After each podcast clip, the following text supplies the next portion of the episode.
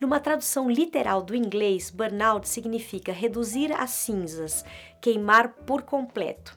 Quando a gente está falando da saúde psíquica de quem trabalha, a gente pode traduzir a síndrome de burnout como esgotamento emocional e mental do trabalhador.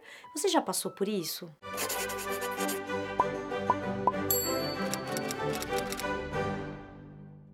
A síndrome de burnout não é causada por nenhum agente patogênico, tipo um vírus, uma bactéria, nem por nenhum defeito genético ou congênito, ou então por falha ou adoecimento de algum órgão. Ela é decorrente das condições de trabalho da nossa vida profissional. Eu te pergunto, o que na nossa relação com o trabalho nos dias de hoje está nos levando ao adoecimento e à completa exaustão? Que condições da organização do trabalho criadas no mundo contemporâneo estão favorecendo esse fenômeno? Para tentar responder a essa pergunta, a gente vai contar duas histórias.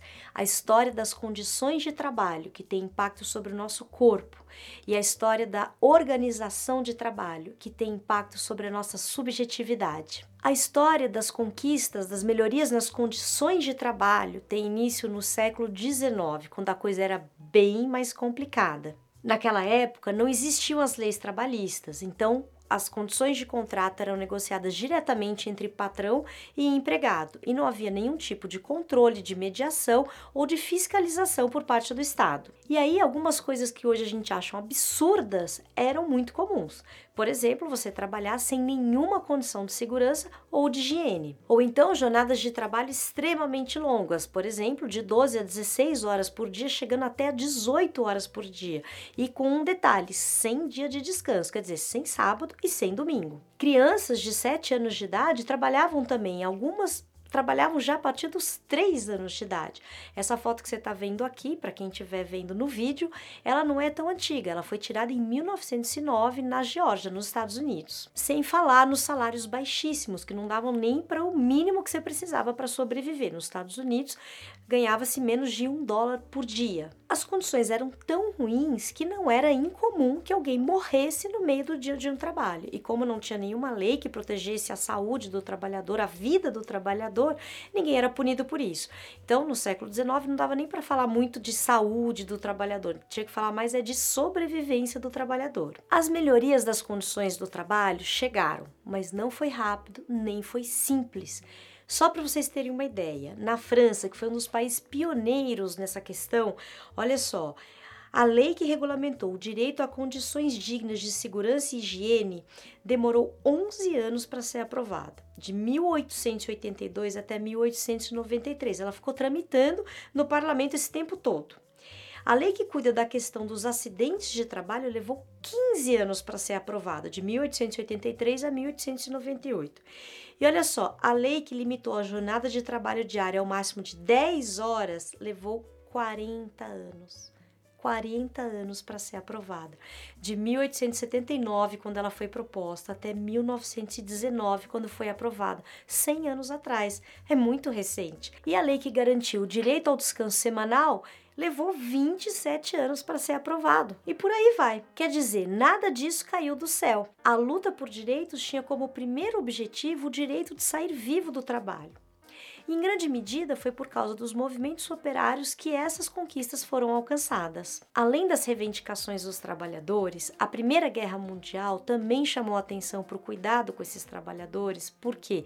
Por causa do desfalque na reserva de mão de obra, por causa da quantidade de mortos e feridos durante a guerra. Então resolveram cuidar mais dos trabalhadores só porque estava faltando gente para trabalhar. Foi nessa época que surgiram as indenizações por conta de doenças contraídas no trabalho e as bases do que viria a ser a medicina do trabalho. E foi no meio da Primeira Guerra Mundial que o ministro francês Albert Thomas instituiu a jornada de trabalho de 8 horas. E olha a surpresa que ele ficou: aumentou a produtividade no país. Diminuiu a jornada, aumentou a produtividade. Ó, oh, que espanto! Então, toda essa história é importante a gente relembrar porque ela fala das melhorias nas condições de trabalho. Agora, foi também no início do século XX que começaram as grandes mudanças na organização do trabalho. E isso é muito importante para a gente entender o que está acontecendo hoje. A inspiração para essa mudança vem da organização científica do trabalho, desenvolvida por Frederick Winslow Taylor, que publicou em 1911 um livro chamado Os Princípios da Administração Científica. Ainda que essa obra hoje em dia esteja ultrapassada, ela é muito importante porque ela mudou para sempre a forma de organização de trabalho e ela produz efeitos até os dias de hoje. O objetivo do Taylorismo é aumentar a produtividade através do fracionamento dos gestos produtivos. Quer dizer, o funcionário ele não era mais responsável por montar o produto, fabricar o produto do início até o final, como era no modelo artesanal. Agora ele faz só uma pequena parte. Isso passou a provocar um custo psíquico que conduz a experiência do trabalhador a uma espécie de nonsense, onde o sentido do trabalho, o destino da tarefa ficam desconhecidos. Quer dizer, se eu fico aqui só apertando um parafuso ou só preenchendo uma planilha, qual é o sentido do que eu faço? Além disso, como a minha tarefa é só um pedacinho do serviço ou do produto que a empresa oferece, eu perco também o reconhecimento social do meu valor enquanto trabalhador. Quando eu conto o que eu faço para minha família ou para os meus amigos, fica parecendo tudo sem importância. Quem pesquisou muito sobre esse assunto é o Christophe Dejour, que a gente teve o prazer de conhecer. Ele é um psicanalista francês e ele criou a psicodinâmica do trabalho. É uma abordagem científica que ele vem desenvolvendo desde os anos 80 e que vem crescendo muito nos dias de hoje. Ele conta que Taylor desenvolveu dispositivos de controle e vigilância, aumentando a rigidez da produção e diminuindo a liberdade, a autonomia e a criatividade do trabalhador. Com isso, não era mais possível ao trabalhador adaptar as suas tarefas aos seus ritmos orgânicos, psíquicos.